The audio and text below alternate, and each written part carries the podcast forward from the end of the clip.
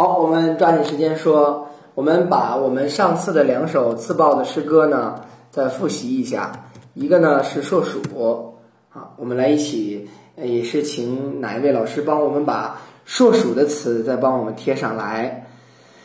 好，嗯，好好吗？来帮我们贴上来硕鼠，我们来一起吟诵一下硕鼠。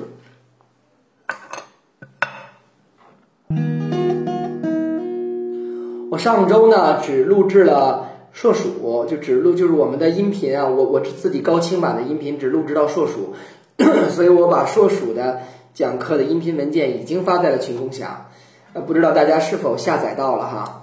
就是上周讲硕鼠的，呃，上周讲硕鼠的这个音频发到了群共享，讲罚谈的没有录下来，讲硕鼠的在群共享了，欢迎大家去下载。好，我们把硕鼠再来一遍。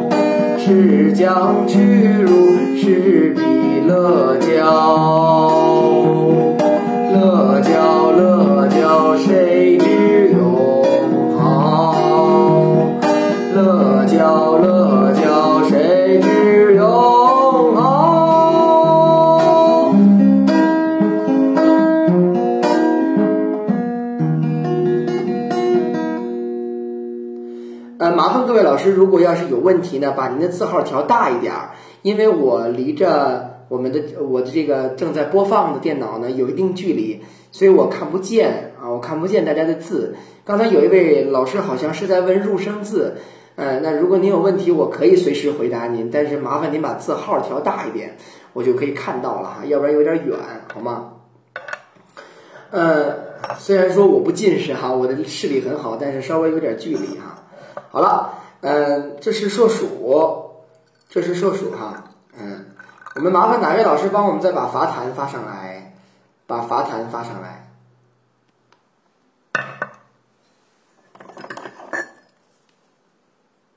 对，红颜色的是入声字，红颜色的是入声。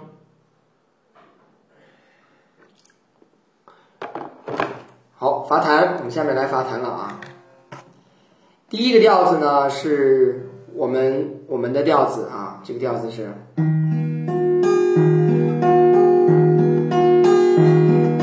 看看发叹息，知知何之干兮，河水清且涟漪，不假不色。三百禅兮，不受不恋，忽瞻而听有玄欢喜。彼君子兮，不素参兮。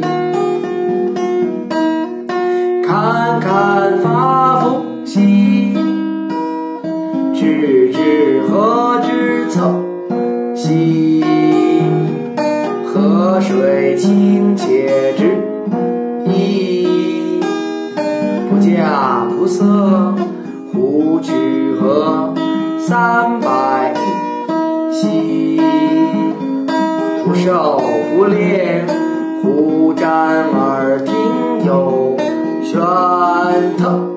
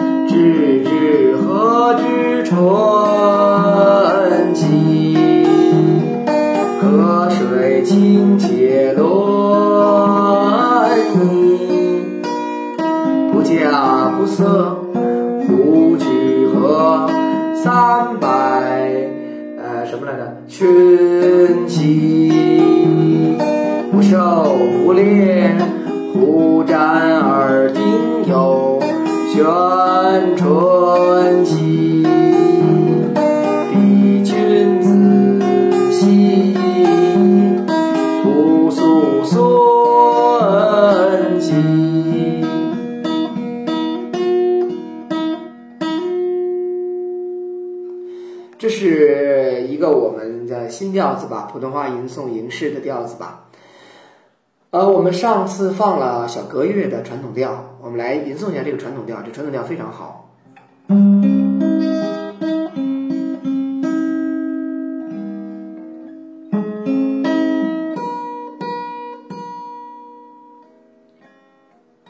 看看，嗯，这样侃侃发叹兮，知之何之感兮？河水清且涟漪，不假，嗯，唱成我的调子了，还是来放放歌乐的吧哈，他吟诵的特别好，我经常觉得这个传统调有传统调的魅力，确实如此的。后来我们拿吉他版的吟诵跟传统的吟诵做了一次配合，也是一次有益的尝试。我还要听听小歌乐的吟诵哈，我们再来放一遍。侃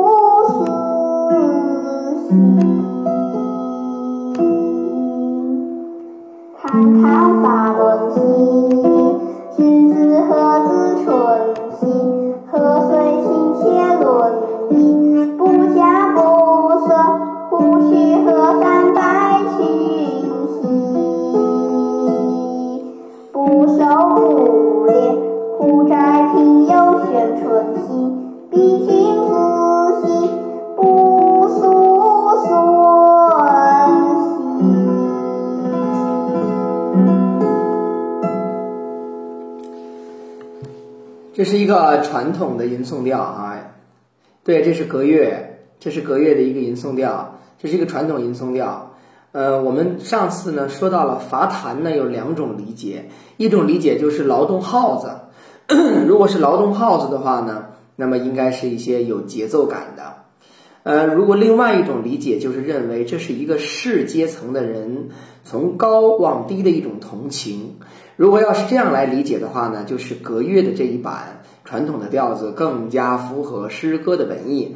也就是说呢，我们的诗歌吟诵呢一定要符合诗歌本意。我在讲李清照的这一讲当中啊，第二讲当中，今天我特意提到一个概念。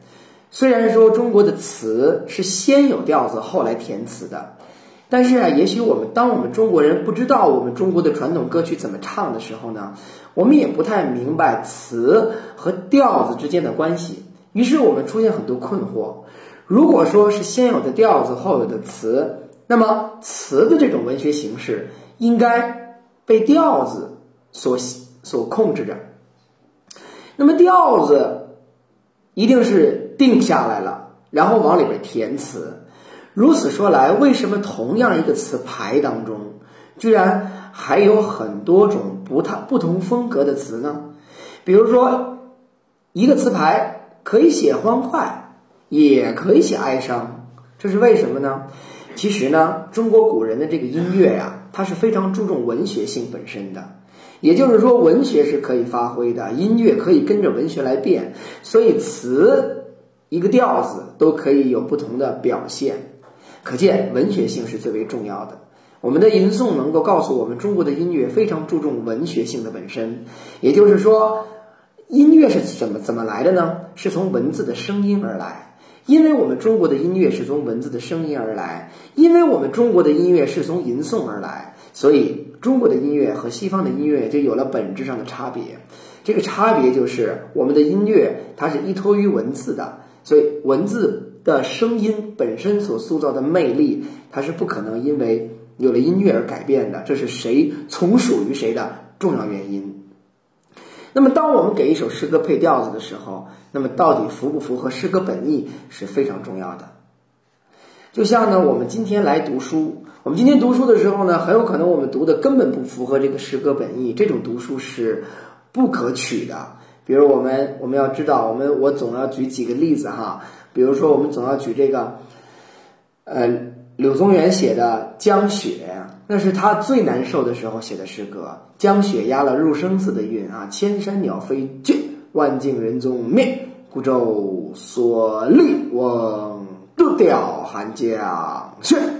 他是这种感觉，所以藏头诗是千万孤独，结尾的字连在一起是雪翁灭绝。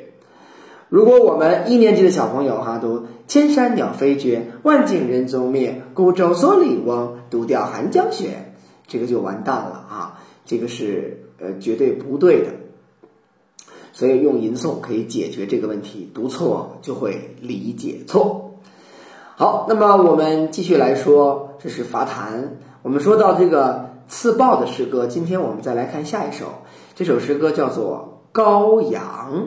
来，我们请哪一位老师帮我们把羔羊贴过来？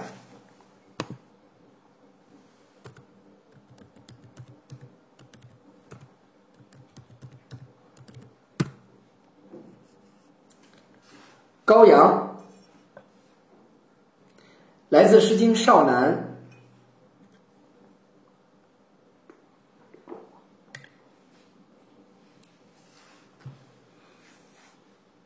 好，我们看到了哈，红颜色的字就是入声字。上古时期的入声字和中古时期的入声字还不大相同啊，所以我们还是要查一查啊，还是要查一查。昨天我们在首都师范大学表演的时候，表演了那首呃《资一》啊，《资一》表演《资一》的时候呢，坐在第一排的呢就是华峰教授，旁边呢有一个人呢就问华峰教授。为什么“席”子就是席地而坐的“席”这个字，为什么他们也要这么短读呢？华峰教授就告诉他们说：“说这个‘席’字啊，在上古时期是入声字，所以也要读得很短。”是的啊。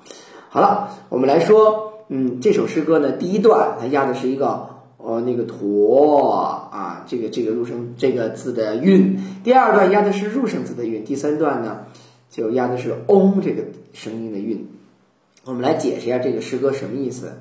羔羊之皮啊，是这个呃，羔羊之皮，素丝五驼，退食自宫啊。有人读尾蛇，尾蛇啊也可以；有人读尾夷，尾夷也可以。羔羊之皮，那不就是羊皮吗？啊，没得可说。做了一件皮衣啊，古人做的皮衣。这皮衣呢是。只有士阶层的人才穿得起，有钱人阶层才穿得起。这个皮，这个这个素丝五驼是什么意思呢？素丝素这个字是白颜色，这个讲了很多遍，素是白颜色，白颜色做的丝，这个五驼是什么呢？这是周朝的服装当中的一种要求，要求就是身上有五个扣，五个扣。驼这个扣啊，带有它这个偏这个部首的这么一个字啊，都是团扣。驼指的就是团扣，大家肯定知道团扣是什么意思，所以叫做驼。这个字绞丝旁也念驼，金字旁不还是秤砣的砣吗？所以就是盘扣。周朝服装规定，这个身上要有五个这样的盘扣，所以叫素丝五驼。那么五驼指的是朝服，这是朝服的定制。那么可见就是指的是一个为官者，为官者有身上有五个这样的扣。退食自宫，那么回来以后啊，这些人呢回来以后，他们吃的是公家饭，公家管饭，也就是说吃食堂啊，食堂管饭，大锅饭。吃大锅饭呢？尾蛇也好，尾夷也好，反正上古都不这么念啊。这指的是什么呢？指的这个人走起路来大摇大摆，摇头晃脑，吃饱了，所以要这么走。摇着走。这是讽刺这些不劳而获的人。好，第二段，羔羊之革还是指的羔羊的皮，素丝五玉。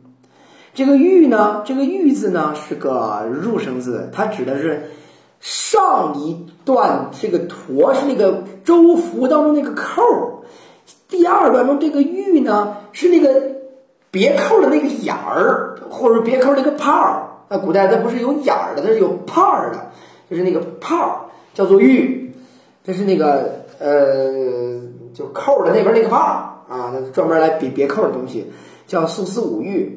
白颜色的丝呢，五个，那你有五个五个坨团扣，那肯定就得有五个帕儿呗。这五个帕儿来专门来拴上这个扣，所以素丝五玉。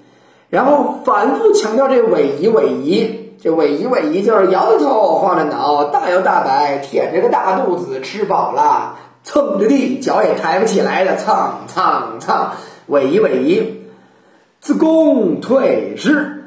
如果我们不了解的话，我们就发现说这第二段不过就是把退食自宫和尾夷尾夷倒过来说了，不这么简单。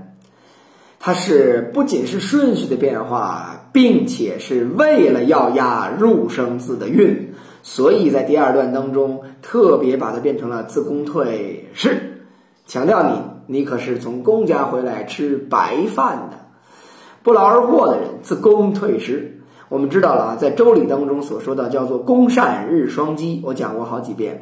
公善就是公家管饭，日双鸡就是每天给两只鸡，就是每天有两只鸡的啊。所以自古来古人呢，一般情况下就是用什么呢？用这个公家吃饭呐，吃鸡肉啊，这样来作为讽刺那些不劳而获的这些官僚们。所以后来也叫肉食者啊，一般说肉食者鄙。昨天我们去听课的时候呢，徐老师说了一个特别特别精彩的，呃，一个话，说呀，任何一个团体都是有行话的，所以黑社会之间也有黑话，对吧？任何一个团体他们都有行话，这是一定的。任何一个团体有行话，所以数学数学家们之间一定有行话，数学家彼此都听得懂。你才可以到我数学家这个团队当中来，物理学家一定有物理学家之间的行话。那么，古代的文人们、儒士文人们是有行话的。行话就是你也这么说，我也这么说，凡是说出这个行话来，你我都知道这背后代表着什么意思。所以，文人们创作都是有彼此行话的。要是没有行话，彼此都听不懂对方说什么。所以，一定有行话。行话来自哪儿呢？来自《诗经》，来自四书五经。因为大家都是学四书五经长大的，所以只要你说出这个词儿来，我就知道你背后大概要代表什么意思，这样才有文学交流。所以用这个“公”这个“公山日双鸡”是来自于《左传》的哈，里面都告诉过我们的。这个，那么你要知道。呃，自宫退食，反复强调这个，大家彼此都明白的，在公家里面吃饭，这种公家吃饭的这个特点，所以自宫退食就是在讽刺这些人不劳而获。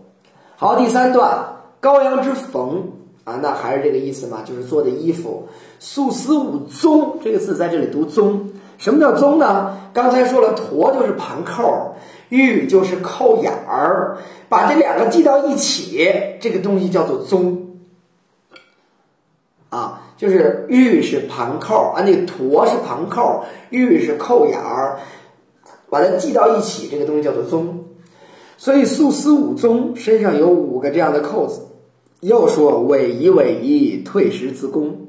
这首诗歌太逗了，没有几个新字儿，就是这委夷委夷，自宫退时，退时自宫，来回来去的说啊，把它翻一个就说完。这种文学创作非常奇妙，特别可爱。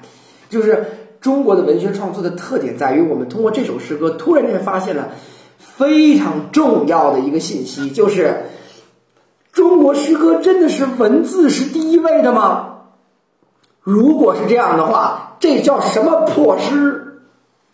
这首破诗总共就这几个字儿，没完没了，来回来去说，到俩个儿就是一句话新话。这句跟这句掉一个就是一句新词儿，这这太过分了！这个你你你没话可说，凑字儿呢，一句话没完没了，来回来去说。我们突然间发现了，原来作者并非如此，他为了要押韵，同样一件事情来回来去没完没了的说，没有新词儿，是因为词穷了吗？是因为没得可说了吗？不是，是因为稍微调换位置之后，而声音出现了奇妙的色彩。所以，通过这首诗，我们突然发现，中国古典诗歌当中，文字当然非常重要，而更为重要的呢是声音。所以，这这件事情其实也不难理解，因为我们得承认，《诗经》的作者是口头创作。是随口而来的，随口而来呢？也许我对文字的调整并不是那么严格。你要让我写下来，我一定要字斟句酌，翻来覆去的找字。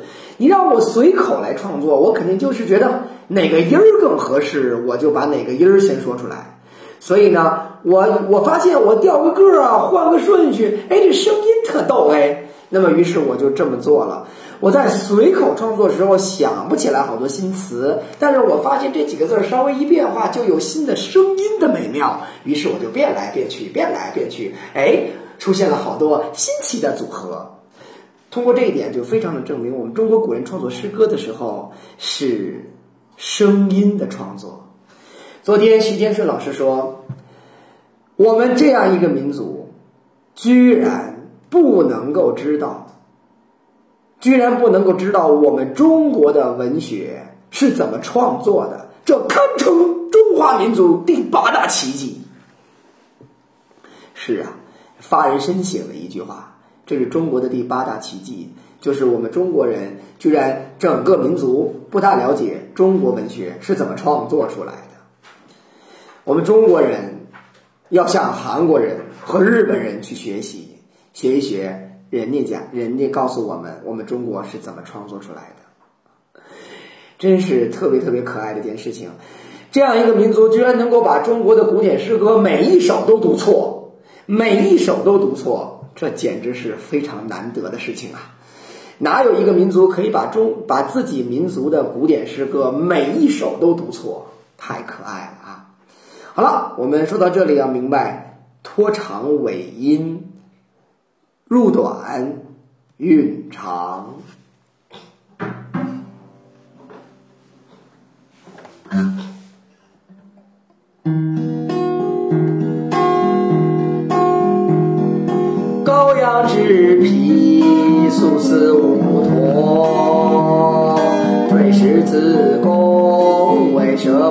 蛇为蛇。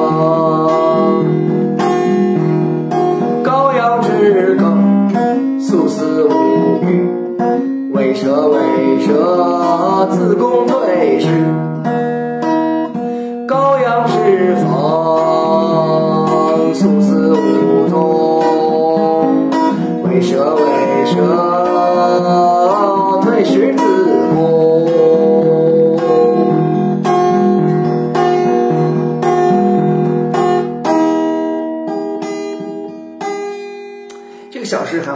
少男》里这个诗歌非常有意思哈，它讽刺意味很强啊。所以我觉得讽《诗经》的讽刺诗歌很有戏谑感，很有戏谑感，而且《诗经》告诉我们了怎么做一个君子。魏风当中的第一首诗歌叫做《齐豫》，齐豫告诉我们了做做君子什么样呢？齐豫中说呀，做君子要有一大特点，你要会幽默，你要会幽默，你要会戏谑，这是一个特点。所以你看李白《将进酒》说自欢谑啊，还得开玩笑。还不该高兴，还得还得会玩儿。君子一大特点，如果你不够幽默，如果你这个人不开玩笑，你不是君子。所以我们后来啊，经常把中国的经读歪，我们认为叫一本正经啊。这个这个说这个一定得是什么呢？一定得是啊啊正襟危坐啊，那叫道貌岸然，这是讽刺的。你得会开玩笑。所以，《诗经》当中的讽刺诗歌都特别有意思，是玩笑的。幽默是君子的代表，要努力做个君子怎么办呢？要会幽默啊！幽默是智商的表现啊！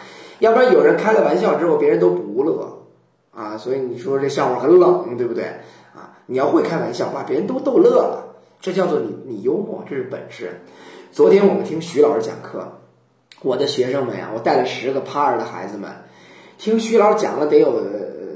四五十分钟听得非常开心，旁边有家长在也听得很开心。徐老师讲的很高深，但是玩笑性很强，大家乐得非常开心，这是本事。讲课让学生去乐，这是本事。幽默能让不同年龄段的人都笑起来，在笑声中理解了你的知识，这是徐老师伟大的创意，这是本事。所以要会让别人笑。所以《诗经》当中这种讽刺的诗歌呀，就都是能够让别人笑的，很有意思哈。你想想看，那个腆着大肚子哈，拖着脚蹭蹭蹭走过来的这样的人，多好玩啊，多会有意思哈。就是尾尾蛇尾尾尾蛇的这样的样子哈。来，我们再来吟诵一遍这一首戏谑的诗歌。羔羊之皮，素丝无脱，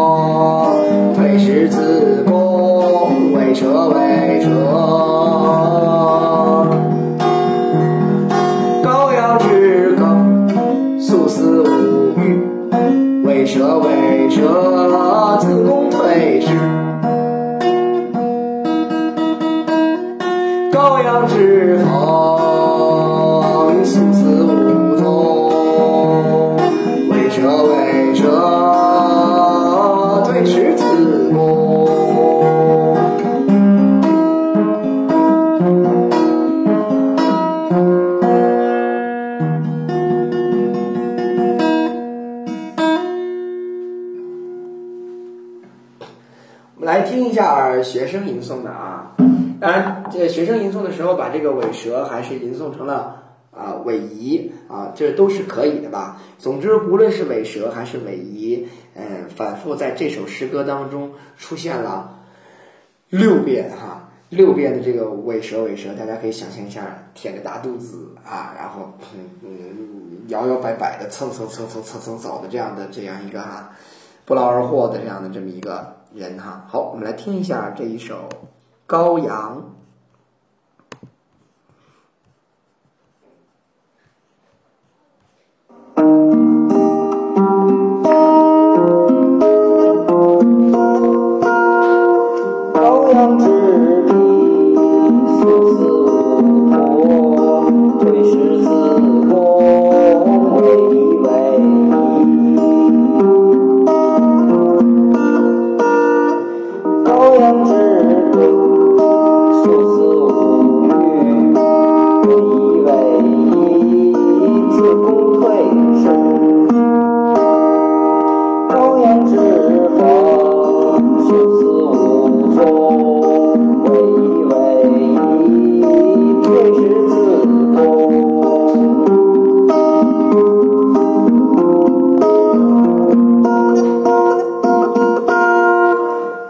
到这里从此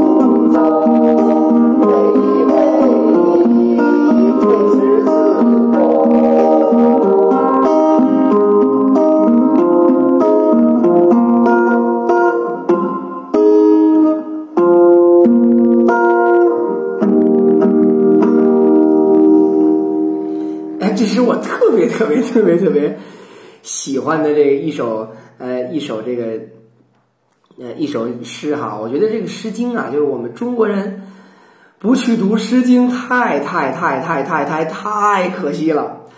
就是实在实在实在是，就是不能够知道我们中国的这个文学呀，多么多么的美妙。这首诗多精彩啊！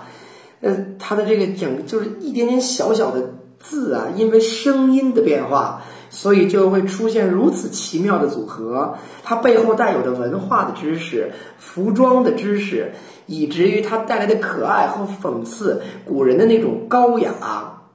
哎，都在里面，而且我把它录制完了之后，童声的和声啊特别可爱，所以我特别特别喜欢哈，非常非常喜欢，呃，这样一首诗歌，我也特别希望大家能够跟我一起来喜欢这一首《羔羊》哈，所以真是真是，我觉得我们今天不来读《诗经》了，我们的这这个语文书啊、课堂啊，在编一些什么内容啊，在教什么呀？我觉得，所以我以前说过一些很偏激的话。我说，凡是不喜欢语文的孩子都是好孩子啊，喜欢语文才有病呢。因为那样的语文怎么可能会让人喜欢呢？怎么可能会喜欢？所以呢，嗯，如果要是这样的话，是不是才有可能会让人喜欢？那如果是这样的这个学习都是这样的内容，他怎么可能不喜欢？对不对？好，我们来再听一遍，大家跟着一起来吟诵一下，好不好啊？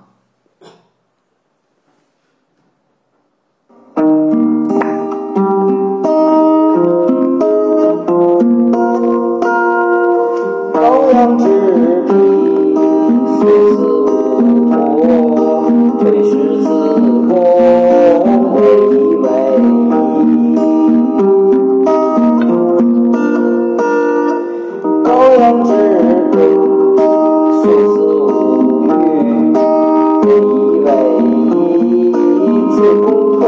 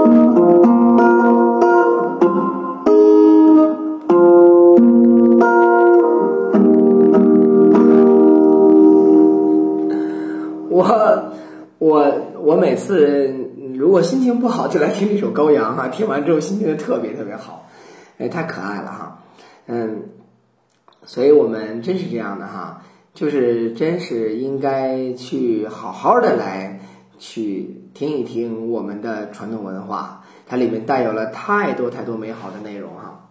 好，我们刚才说我们今天呢，嗯，再说一个话题，这个话题是我们。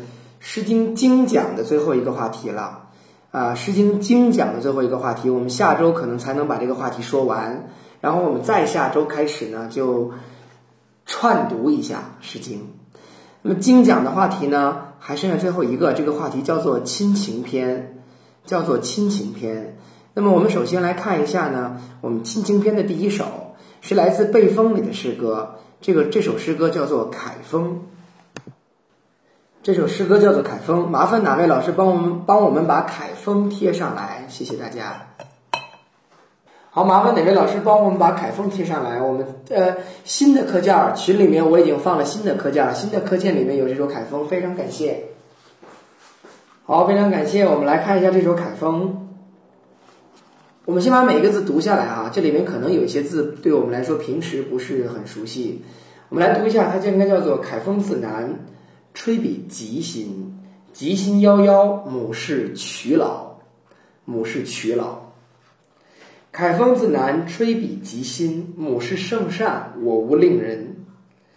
原有寒泉，在在郡之下。有子七人，母是劳苦。现缓黄鸟，现缓黄鸟，再好其音。有子七人，莫为母心。凯风啊，还是写的非常非常的哀伤的，因为呢，就我们发现呢，《诗经》当中，凡是提到亲情的诗歌，总不是那样的开心。我们要讲两首《诗经》当中有关于亲情的诗歌，都是很哀伤的。这两首的区别在于呢，这一首没有入声字，就这一首在韵字上面没有入声字，它是一种怀念。应该是有一个母亲，她有七个孩子，但这七个孩子却并没有让母亲省心，他们肯定是在母亲生前对母亲没有很好的孝顺，所以在母亲离开的时候，其中的一个孩子写下了呃对于母亲的这一番啊愧疚之感，应该是这样的一首诗歌。我们先说凯风啊，凯风是什么风？凯风就是一种和风。一种暖风，一种来自南方的风，所以叫凯风。那么一开篇的这样的凯风呢，特别容易让人感觉到就这个亲情啊是温柔的，是温暖的这种感觉，叫做凯风。凯风从南方吹来，那么吹着什么了呢？吹笔吉心。这个吉心是什么呢？我们看这个字，这个字左边和右边都特别像枣，对不对？就是吉这个字很像枣，所以吉就是枣树，疾是枣树。所以吹笔疾新是吹了枣树让它长啊，疾新是一种酸枣，是一种小酸枣啊，吹在这个小酸枣树上让它赶紧长。吉心夭夭，这个夭夭我们在桃夭当中也见过哈，桃之夭夭。那桃之夭夭，夭夭都是茂盛的意思，因为有这个南风来了，所以呢小树就长得很茂盛，小酸枣长得很茂盛，所以有母亲对我们的这种安慰。照顾，所以我们也长得很好。那么紧接着就是说，母是劬劳，劬劳的劬就是辛苦的意思，辛苦劳累。我有一次啊，我前年吧去了一趟，嗯，去了一趟无锡。无锡当中有一个园叫做叫什么园？好像叫梅园，也不叫什么园。这个园是荣毅人他们家的啊，是荣家的园子。那里面有个亭子叫劬劳亭。就是这句这个亭子叫劬劳亭，这个亭子就是来自于《诗经》当中的这首凯风，它就是建给母亲的，就是为了纪念死去的母亲，给母亲盖了个亭子叫劬劳亭，来自于《诗经》，母是劬劳，妈妈很很很劳累啊，所以妈妈很劳累才把这个呃呃把这个孩子们给养大。凯风自南，吹笔疾新啊！我们这个第二段的意思是一样的。那么一样的这个意思呢？这个这个新呢，啊，就是那个小小树木、小木啊，长得很好，吹笔疾新。母是圣善，母亲啊，非常的伟大，母亲很伟大。但是呢，我无令人，我无令人四个字，我看到过很多个版本，但我总觉得我无令人指的是我们这一辈呀，就是妈妈生了七个孩子。当然是期望七个孩子当中能有一个有出息的，能有一个好的。即便是七个孩子都没出息啊，都没有当大官儿，也都没有有钱，但是你七个孩子怎么也得孝顺吧？你七个孩子怎么也得善良吧？看来这意思是在反省说，我们这一辈儿的七个孩子没一个好人啊。就是我无令人，应该是我辈无令人。令人指的是好人啊，我无令人，那也许是孩子们的一种谦虚，或者是一种一种反悔啊。就是我们这一辈的七个孩子，居然都没有一个好人，对不起妈妈对我们的养育。那么我们知道，《诗经》当中说到这里，他总要开始借景抒情啊，这是中国人的一个自然的思路。那么说什么呢？叫“原有寒泉”，这个“原有寒泉”在郡之下。就指的是这个泉水呢，这个这个泉水，这个寒泉是寒透骨的泉水，在郡之下呢，指的是就在郡城处下啊，就挖掘在城下。为什么要说这个呢？就是让母亲寒心嘛。我觉得中国古人的这个联想能力极强，看到了一个寒泉，马上想到的就是我们这样的这样的这个七个孩子，只能得到一个结果，就是令母亲非常寒心。所以有子马上说有子七人，莫为母心。啊，有子七人，母是劳苦。我们的七个让妈妈非常的辛苦，而不是说养我们很辛苦，是因为我们七个没出息，也不是没出息，我们甚至不孝顺，所以会让母亲很劳苦。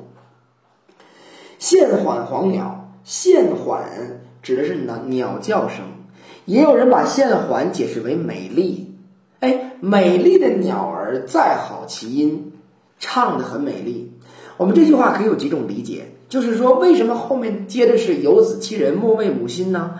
鸟儿叫的那么美丽，鸟儿的声音都可以感染或者说温暖一个路过这里听见鸟儿叫的声音，鸟类都可以如此，但是我们七个人却不能够安慰母亲的心，也可以理解为我们这几个人空有美好的声音，嘴上说的好听，都是为了妈妈好，实际上我们这七个人却没有去想到母亲的声音，嘴上说的跟实际做的并不相同，也可以把这句话理解为这样。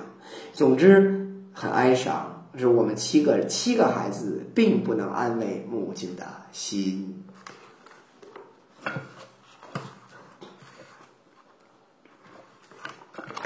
我们来听这首《凯风》。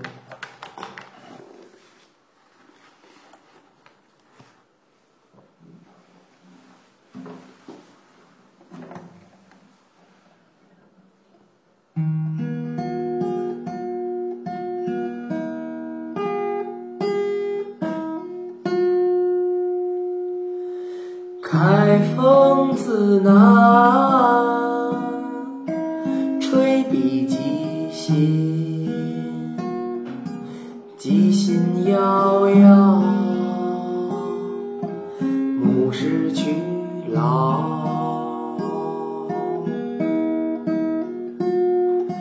开风自南，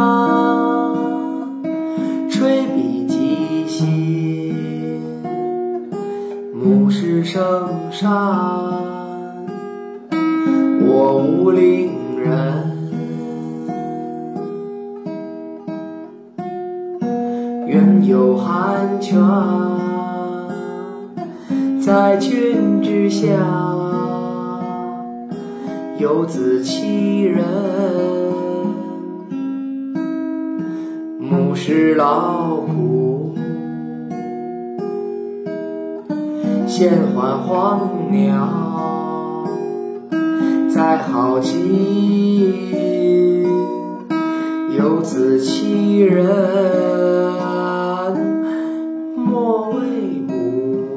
心。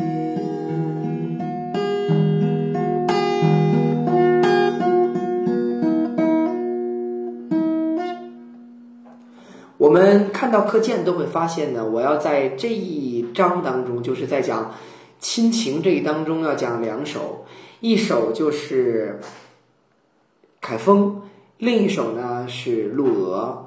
其实我个人认为啊，凯风他的这个感觉呢，呃，非常呃，其实要比陆娥更好一点，因为我们下周讲的陆娥。陆娥呢，很明显是一个士兵在回家的途中，或者是征战的途中所写的诗歌。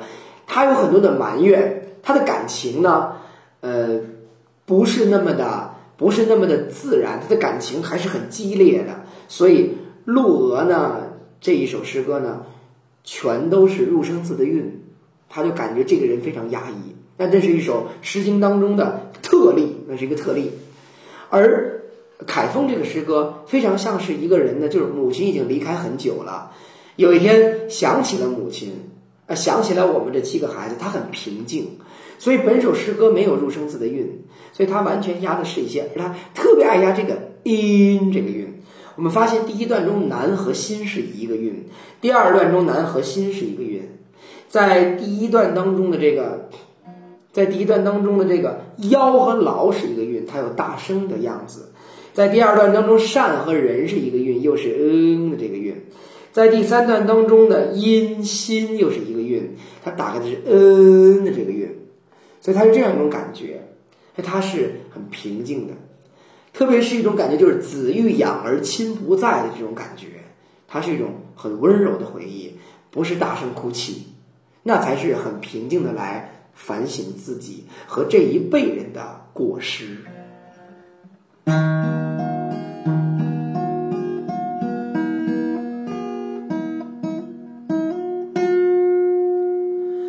开封自南，吹笔寄信，寄信遥遥，牧师去老。开封自南，吹笔寄信，牧师圣山，我无令人。愿有寒泉在君之下，游子其人，牧师劳苦，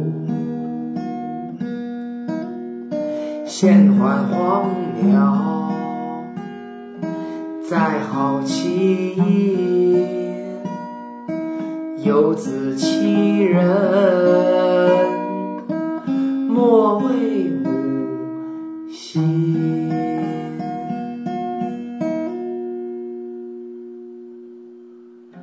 这是一首凯风。好，我们今天呢时间也不早了，我们跟大家先交流到这里。呃，欢迎我们大家呢下周的同一时间，我们继续相约在群视频，然后我们再把那首《鹿鹅》讲完。时间不早了，我们大家都抓紧的早一点休息。好，各位老师再见。